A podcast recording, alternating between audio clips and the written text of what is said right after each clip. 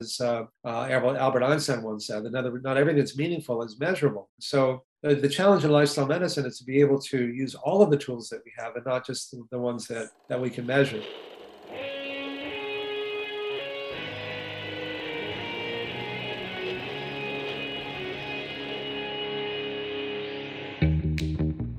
Welcome to Back to the Future podcast. My name is Victor Sadia, and I talk with brilliant minds and hearts of people who want to uproot and transform the current health and wellness paradigm. Good morning, good afternoon, good evening.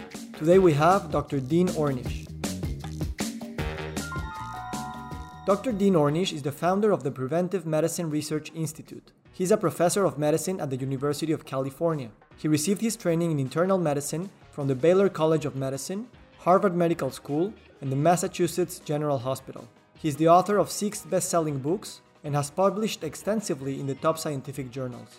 He is considered the father of lifestyle medicine.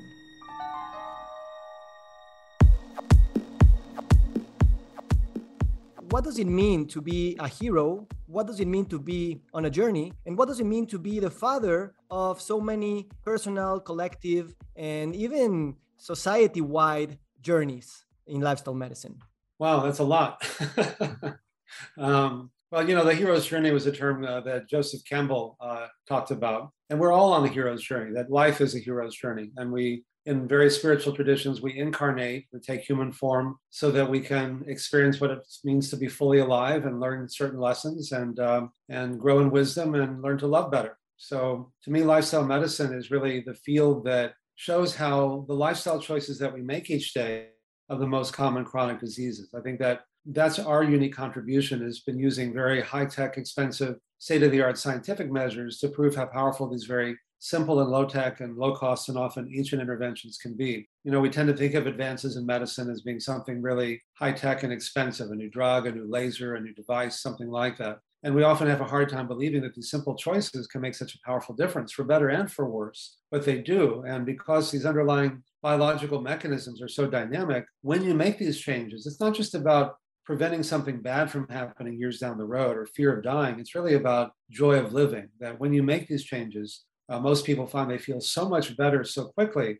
Uh, it uh, reframes the reason for making lifestyle changes from fear of dying to joy of living. And joy and pleasure and love and feeling good are ultimately what enable us to make sustainable changes. But it's not even just about living longer. You know, I I got interested in doing this work um, out of my own suffering. You know, I think that we're not really trained in healthcare and in medicine in particular to show people how suffering can really be a doorway for transforming our lives in ways that can be really uh, powerful. I mean, I can't tell you how many patients have said to me things like, you know, having a heart attack was the best thing that ever happened to me, or getting diagnosed with breast cancer, or whatever. And the first time I heard this, I, I, said, What are you nuts? And they said, No, that's what it took to get my attention to begin making these changes that have made my life so much more joyful and meaningful and rediscovering inner sources of peace and joy and well being and so on that I probably never would have done had I not been suffering. But you know, I'm trained like most doctors to use suffering as something to get rid of as quickly as possible. You know, kill the pain with with uh, you know narcotics or you know surgery or or whatever.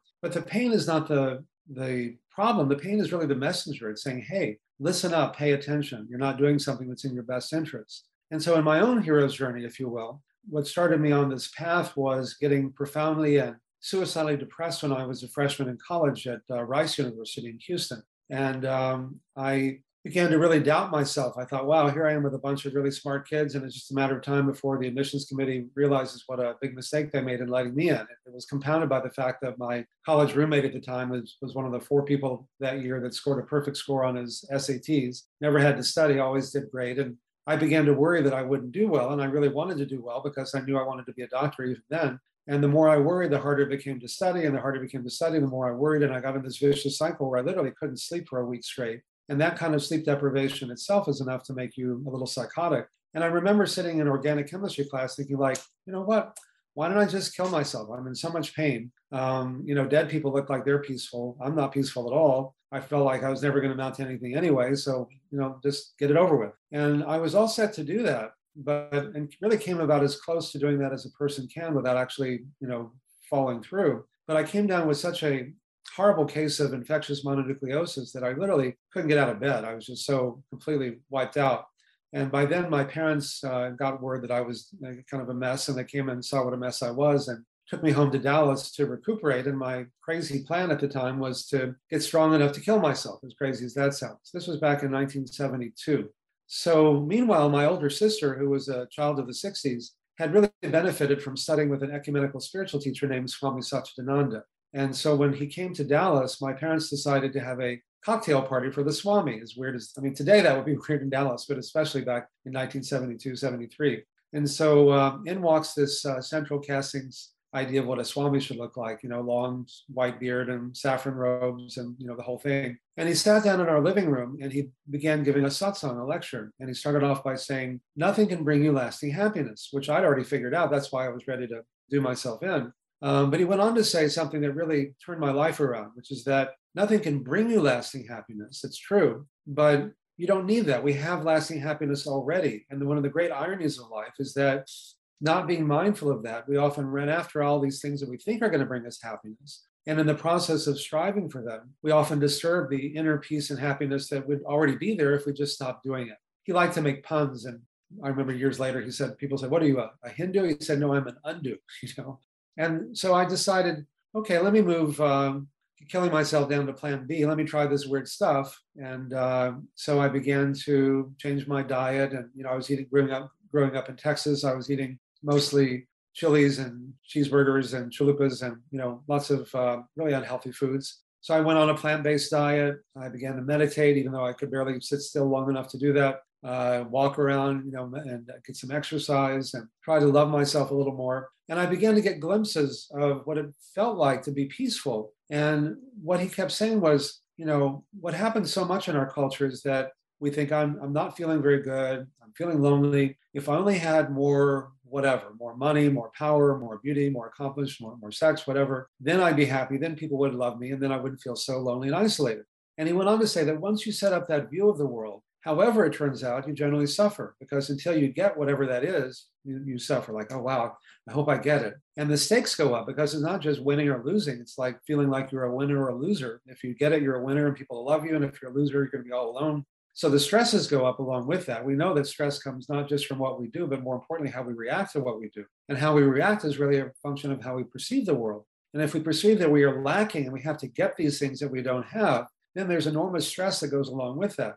So until we get it, we feel stressed. If someone else gets it and we don't, then we feel even more stressed. And it reinforces this distorted dog eat dog, zero sum game view of the world that the more you get, the less there is for me. And you better, you know, get it in a very hyper competitive world. And even if we get it, it's very seductive in the moment. It's like, ah, I got it. Now I'm happy. But it doesn't last. It's soon followed by either now what? Uh, it's never enough. I mean, one, one of the patients in a study I did later said, uh, uh, I can't even enjoy the view from the mountain I've climbed. I'm already looking over at the next one. Uh, I mean, how often have you thought, gee, if I just made ten thousand dollars a year, that'd be that'd do it, and then you did, and like, well, maybe twenty thousand would be better. You know, it's just it never really is enough. Or if it's not now, what? Then it's often so what? Big deal. It doesn't really provide the lasting meaning that I thought it would. Another patient years later said the letdown that comes from accomplishing a goal is so great. I always make sure I've got a dozen projects going at the same time. And so the cycle continues. And so what the Swami taught me is that what we call stress management techniques, which are really mostly derived from things like yoga, stretching, breathing, meditation, etc., progressive relaxation techniques, they're more than med- they're more they yes they are very powerful stress management techniques but the ancient swamis and for that matter rabbis and priests and monks and nuns didn't develop these techniques just to manage stress better or unclog their arteries or perform better in sports or in school or in business. It can certainly help you do all those things. But at their root, they're really powerful tools for transformation, for quieting down our mind and body to experience more of an inner sense of peace and joy and well-being and to realize that's our natural state is to be peaceful and healthy and happy most of the time and then perhaps the ultimate irony because we're not aware of that because we think it's out there somewhere then in the process of running after all these things that we think are going to bring us peace and joy and health, we end up often disturbing what's there already if we just stop doing that.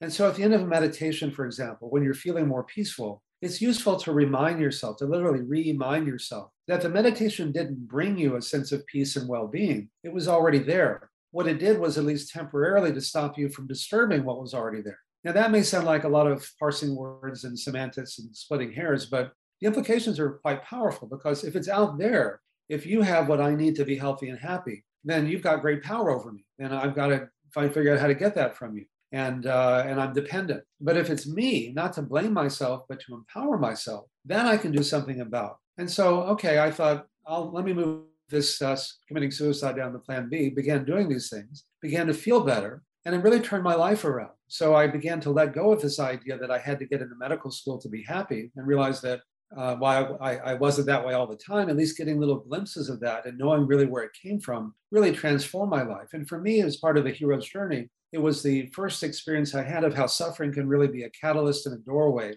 for real transformation. and totally transformed my life. And I transferred to the University of Texas in Austin, changed my major from biochemistry to humanities, took all the courses that were really interesting to me, graduated first in my class, gave the baccalaureate. And I say that not to brag, but to say I went from one end of the spectrum to the other, feeling like I was totally stupid and worthless. And I couldn't even read a headline in a newspaper and tell you 10 minutes later what it said. For me, the, what lifestyle medicine is at its best is really a spiritual path that enables us to work with people who are suffering in very intimate ways and to show them how they can use that suffering, just as it was for me, as a doorway to transform their lives. That yes, their physical health often improves, but you know, telling somebody who's lonely and depressed, which I think is really the epidemic in our in our culture these days, that they're going to live longer. You know, we take for granted that people want to live longer, but if you're really depressed, you're just trying to get through the day. You know, you don't necessarily want to live longer. Or telling somebody they're going to live to be 86 instead of 85 doesn't really motivate that most most people. You know, because they don't really think anything bad's ever going to happen to them. Um, you know, we all know that the mortality rate is still 100%. It's one per person, but we don't think about it most of the time. But I thought about it a lot because it came so close to, to killing myself. And so for me, that really was very liberating because it enabled me to take risks in my professional career and in my personal life for that matter that I never would have done because I thought like, well, what's the worst that could happen? I'll learn something, right? And there's a lot of learning that comes from from failing. And so I decided I was going to lead a. I, I, I couldn't trust anybody at that point.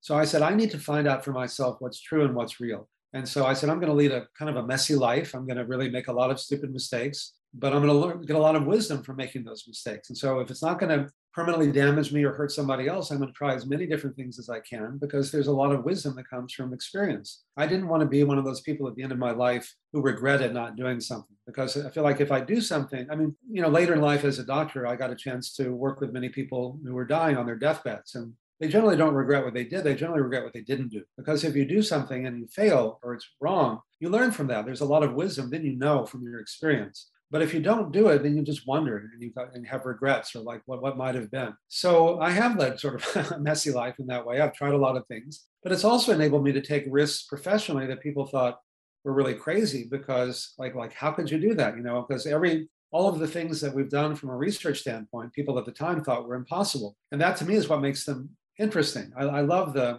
um, the, the moonshot speech that John F. President, former President John F. Kennedy gave, which, by the way, was at Rice University, where I got suicidally depressed. Um, he said, uh, it wasn't while I was there, but it was years before that. But he said, We're going to the moon not because it's easy, but because it's hard.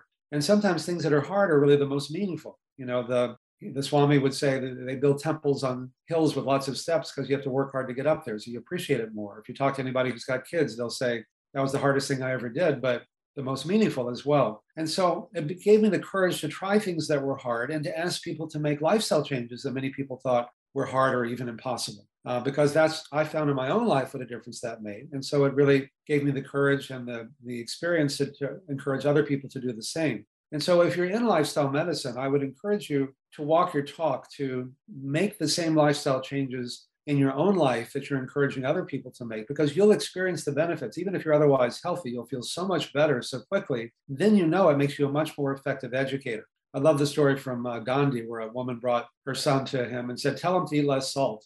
And he said, Come back in six weeks. So she came back in six weeks and he said, Eat less salt. And she said, Well, couldn't you have told him that six weeks ago? He said, No, I had to eat less salt, you know, for six weeks before I could really tell him that. So there's a lot of empowerment that comes from being able to do that you know it's it's the full circle of the hero's journey that you've you've been through and and the power of sharing that story uh, entails everything. Like you can't be the father of lifestyle medicine if you haven't really lived through that journey. And walking the difficult path of even facing death suicide the pain from illness and a rebirth. And then the, the hero's journey always returns home from this unknown to the known world and bestows its learnings, its uh, stories, its tools to their colleagues, their friends, so that they can also be helped in their journey. Lifestyle medicine, as you said, is philosophical, is even existential. And I believe that this goes beyond individual journeys, but also the collective and the planetary, and how society and the planet, animals and, and the air and the mountains and the water, we're all really interconnected. How does lifestyle medicine play into this interconnection of existential matter and, and spiritual, emotional, even philosophical concepts?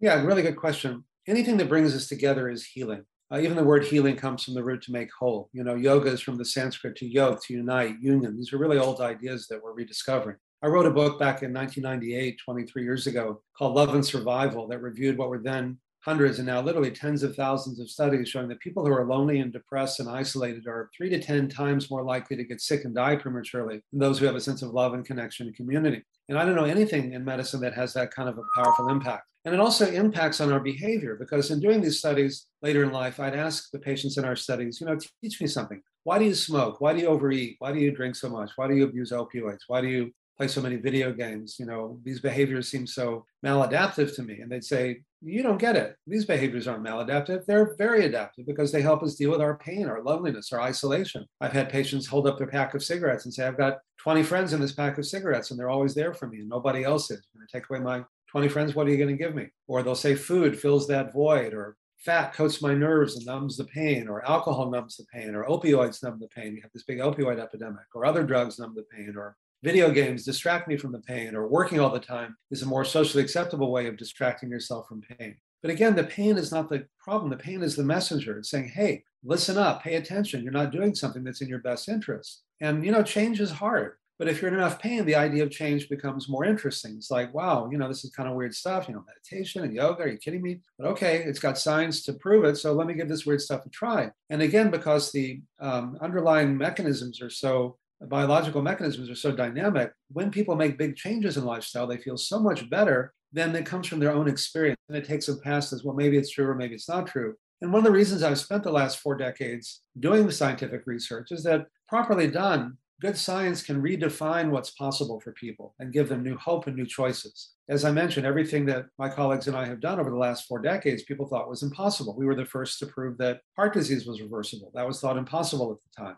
Uh, in a series of studies, we were able to show that. It redefined that. Now, Medicare is, after many years of uh, going back and forth, created a new benefit category to cover my program for reversing heart disease throughout the US. So now we can make it available to people who are suffering who otherwise uh, wouldn't be able to do it. And most of the major insurance companies are doing that as well. And so and the same is true. We, you know, we, we did the first research on the lifestyle changes could reverse a whole foods plant-based diet that's low in fat and sugar, mostly fruits, vegetables, whole grains, legumes, soy products, um, meditation and yoga-based stress management for an hour a day, walking for a half an hour a day, and some strength strength training, and the support groups. You know, eat well, move more, stress less, love more. Boom, that's it. And the more diseases we study, the more scientific evidence we have to show that. We've found that uh, type 2 diabetes can often be stopped or reversed by making these changes. High blood pressure, high cholesterol, obesity, early stage prostate cancer. We did the first randomized trial with the chair of urology at the time at Memorial Sloan Kettering Cancer Center in New York and at UCSF, showing that these same lifestyle changes could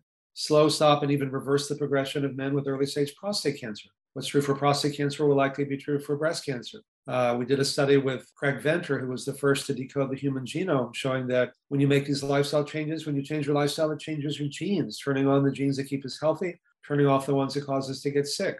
Over 500 genes in just three months. So often people go, oh, I just got bad genes. There's not much I can do. Even President Clinton, who I've been working with uh, since 1993, when he had a, when his bypasses clogged up 14 years ago, his cardiologist held a press conference on CNN and said, "Oh, it was all in his genes and his diet and lifestyle had nothing to do with it." And because I've been working with the president for so many years, I knew it had everything to do with it. So I sent him a note saying, "It's not all in your genes. If it were, you'd be a victim. You're not a victim. You're one of the most powerful guys in the world. You know, again, not to blame you, but to empower you." And so he went on this program. He's talked about this publicly, or I wouldn't be discussing it. And he's doing, you know, really well now, 14 years later. So knowing that we can actually change our gene and start turning on the good genes, turning off the bad genes, over 500 genes in three months, many people find very empowering. We did a study with Elizabeth Blackburn who got the Nobel Prize for discovering telomeres, the ends of our chromosomes that regulate uh, cellular aging. And she'd done studies with Elissa Epel showing that that men and women who you know smoked cigarettes and were sedentary and stressed out and ate uh, unhealthy diets, their telomeres got shorter faster. And as your telomeres get shorter, your life gets shorter, and the risk of premature death from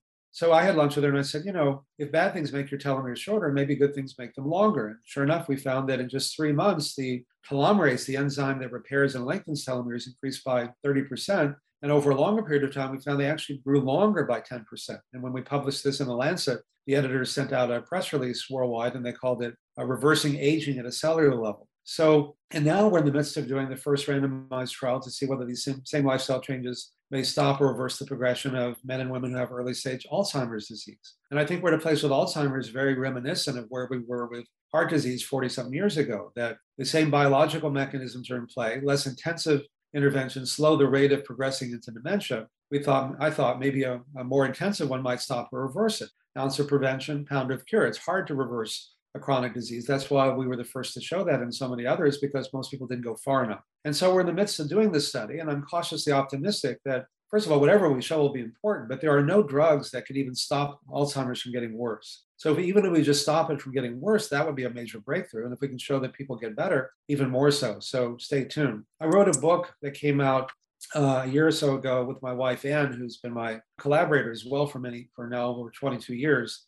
called Undo It, you know, harking back to the Swami's comment that I'm an undo, not a Hindu. Uh, also, my favorite key on the keyboard and the computer has always been the undo button. I thought, wouldn't it be nice if we had a, an undo button in our lives? And now, to a much larger degree than we thought we do. It's now coming out in paperback in January, so it'll be uh, even more accessible. And it presents this radical unifying theory that I was trained, like all doctors, to view heart disease and diabetes and prostate cancer and Alzheimer's and so on as being fundamentally different diseases, di- different diagnoses, and different treatments. But I've come to see that over these four decades, these same lifestyle changes could help stop or reverse the progression of all of these different conditions, except for Alzheimer's, we don't know yet. And I thought, well, with all this interest in personalized medicine, how is it the same lifestyle changes can affect so many different diseases? And I realized that they're really not so different, these diseases, that they, they have more in common than they're different. They share so many of the same underlying biological mechanisms chronic inflammation, oxidative stress, overstimulation of the sympathetic nervous system, changes in the microbiome and telomeres and gene expression, angiogenesis, et cetera. And each of those mechanisms, in turn, is directly influenced by what we eat, how we respond to stress, how much exercise we get, and how much love and support we have. And the more diseases we study, the more evidence we have to show that. So it radically simplifies both the understanding of why these lifestyle changes are so powerful and how far reaching they can be, it also explains why you'll often find what are called comorbidities. The same person will have heart disease and type 2 diabetes and be overweight and have high cholesterol and high blood pressure and so on. And when people get put on these drugs, they're generally told, uh, when you say, Doctor, how long do I have to take these? What does the doctor usually say? Forever, right? It's like when I lecture, sometimes I show a cartoon of doctors busily mopping up the floor around the sink that's overflowing, but nobody's turning off the faucet. It's like, how long do I have to mop up the floor? Like forever. Like, well, why don't we just turn off the faucet? And the faucet uh, the cause is to a much larger degree than people had once realized are these lifestyle choices that we make. And under your doctor's supervision, if you're taking these medications, many people are able to reduce or even get off of many of these medications they were told they'd have to take the rest of their life.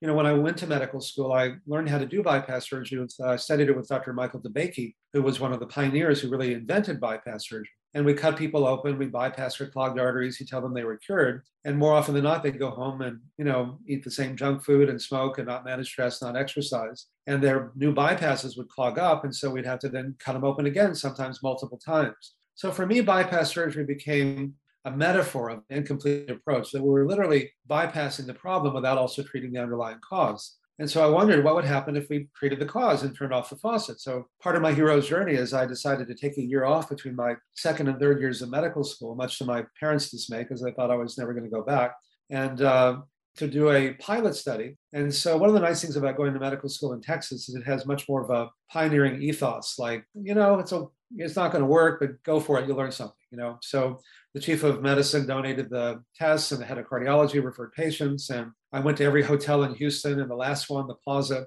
donated 10 of its rooms to us for a month. You know, one of the nice things about being a medical student is you don't really know enough to know what's not possible. So there's value in that. I wasn't fully indoctrinated yet. And so it was me and the cook. And uh, for a month, we put these uh, 10 men and women who had really bad heart disease, so bad they were considered inoperable, on this program and they got better. And they not only felt better, but in eight of the 10 patients using a, a new test called thallium scans, which is now a common test in hospitals everywhere, they found the blood flow to their heart improved and their chest pain went away.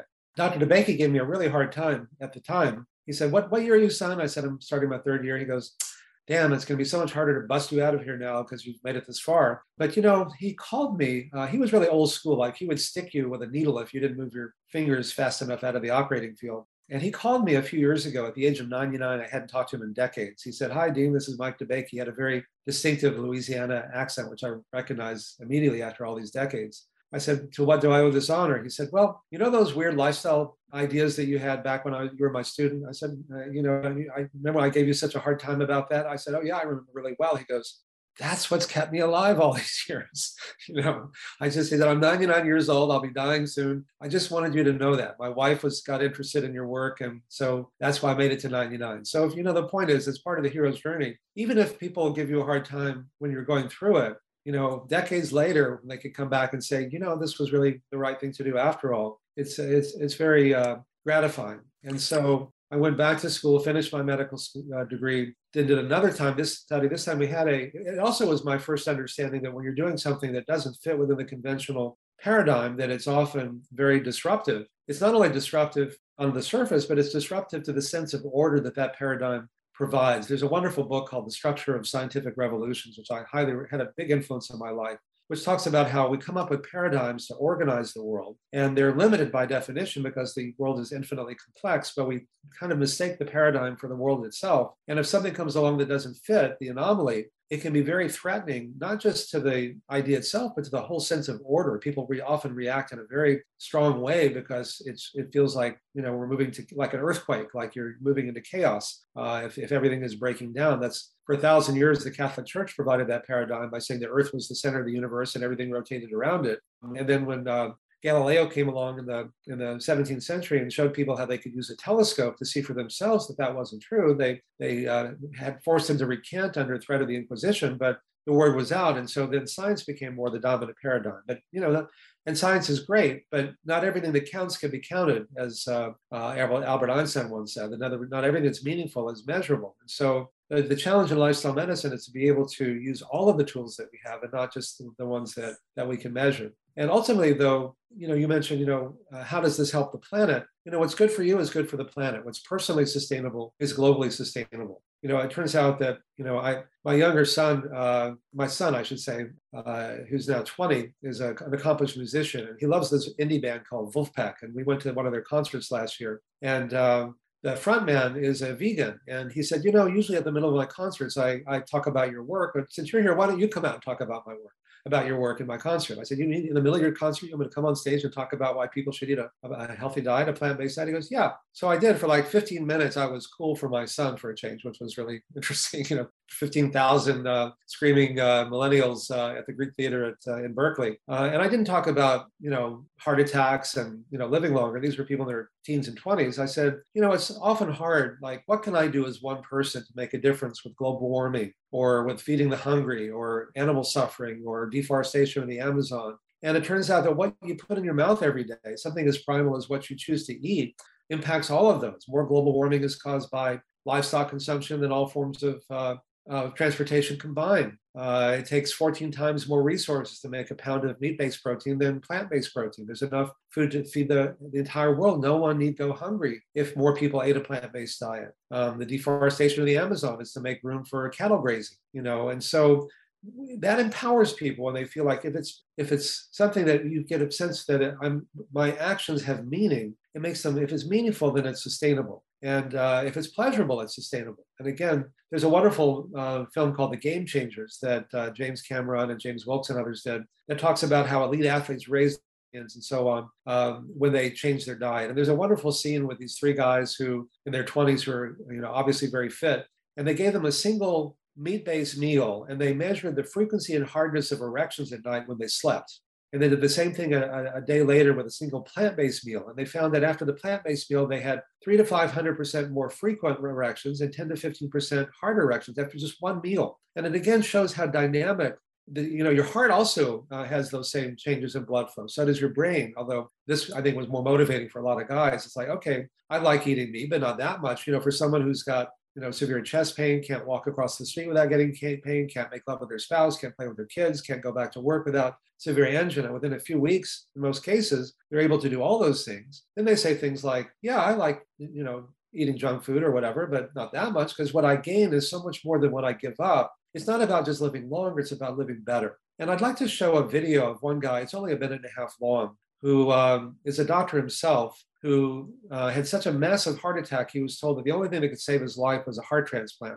And so he uh, decided to go in my program for nine weeks at UCLA, where we've trained them, uh, to get in better shape for the heart transplant while they were looking for a donor. But he got so much better, his heart disease improved so much, he didn't need a heart transplant. So, like, what's the more radical intervention? A heart, you know, getting a new heart or eat well, move more, stress less, love more. Thank you. Um, talking about paradigm shifts and the Kuhnian uh, definition of the structure of scientific revolutions, definitely I see lifestyle medicine uh, as an anomaly on the system, on the current paradigm, and it's getting us into a crisis uh, in terms of you know where to put our attention when we're trying to generate health and wellness. And pairing that with the hero's journey, I always wanted to ask you, you know, when you were seeing these initial results and young Dean was really challenging what decades of the paradigm of the medical profession was telling you what's possible and what, what wasn't possible with heart disease and others. How did you feel at that moment when you had this information and these really scientifically backed results, but you were going out to the world to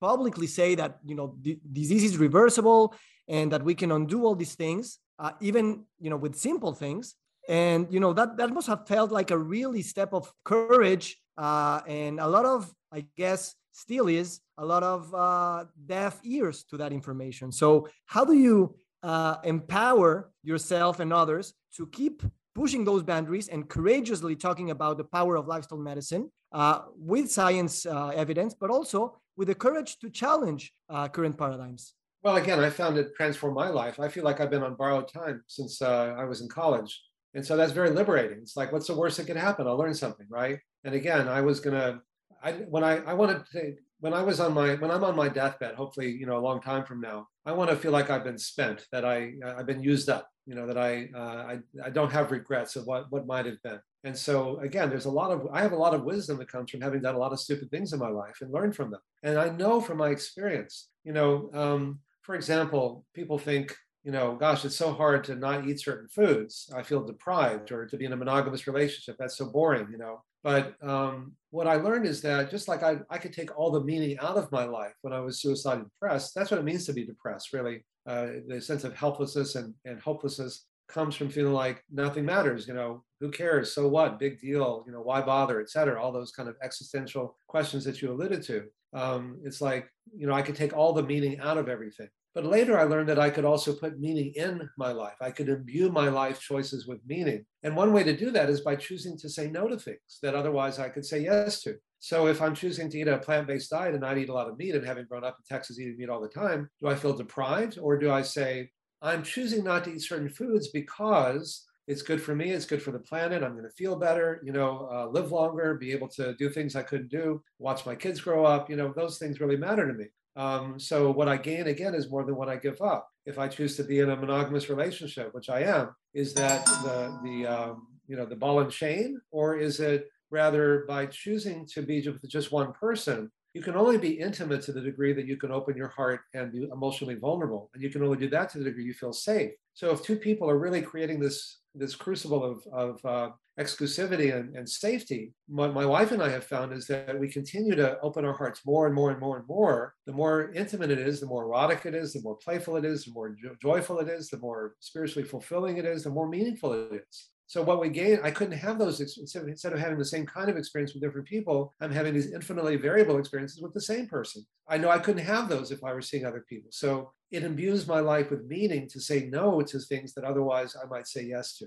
And so I think that lifestyle medicine really is a, an opportunity to work with people when they're the most vulnerable and they're often suffering and to help them use that suffering as a doorway or as a catalyst for really transforming their lives. I refer to it as the, the conspiracy of love, if you will. That's why I'm still so passionate about doing this work. Yeah, we've shown that you can unclog your arteries and do this and do that, but ultimately, who wants to live longer if you're not enjoying life, right? That's what I learned very early in life. It was just about trying to get through the day, right? And so I think we have a, a spiritual opportunity, a spiritual journey, if you will, to do this sacred work, which is really fun, you know? And yes, it's hard. And yes, but look how much, look how far we've come. I mean, you've got you know, most of the conferences on lifestyle medicine have thousands of people coming now. That was unheard of when I first started doing this work. Change often takes time, but if you can take a long view and you say, look how far we've come, yes, there's still a long way to go, but there's a convergence of forces that finally make this the right idea at the right time. The limitations of drugs and surgery are becoming more clear. The power of lifestyle medicine is becoming more well documented. Uh, people want to empower themselves to make these changes. And there's kind of a, a realization that we want to find uh, an inner sense of peace and joy and well-being, which is really what lifestyle medicine at its best is about. It takes us out of the fat versus carbs arguments into something that's really ultimately much more meaningful and ultimately much more sustainable. Dr. Dean Ornish, thank you so much for this conversation. Thank you for your life and thank you for sharing, uh, you know, the, your journey because your journey has empowered so many other journeys, including mine. Uh, your book made a, spe- a, very specific mark in my life, and I would say it was an inflection point. Oh. And thanks to that book, uh, you know, we even might say that we started the Mexican Association of Lifestyle Medicine. So, thank you so much, and we hope to keep co-creating the future together and change the world, change paradigms, and live our dreams. Thank you. That you made my day. I'm so happy to hear this, and uh, to whatever degree this has been useful, I'm really grateful for the chance to be of service in such a meaningful way. So I'm sure we'll have more conversations in the future. Keep up your great work. Thank you.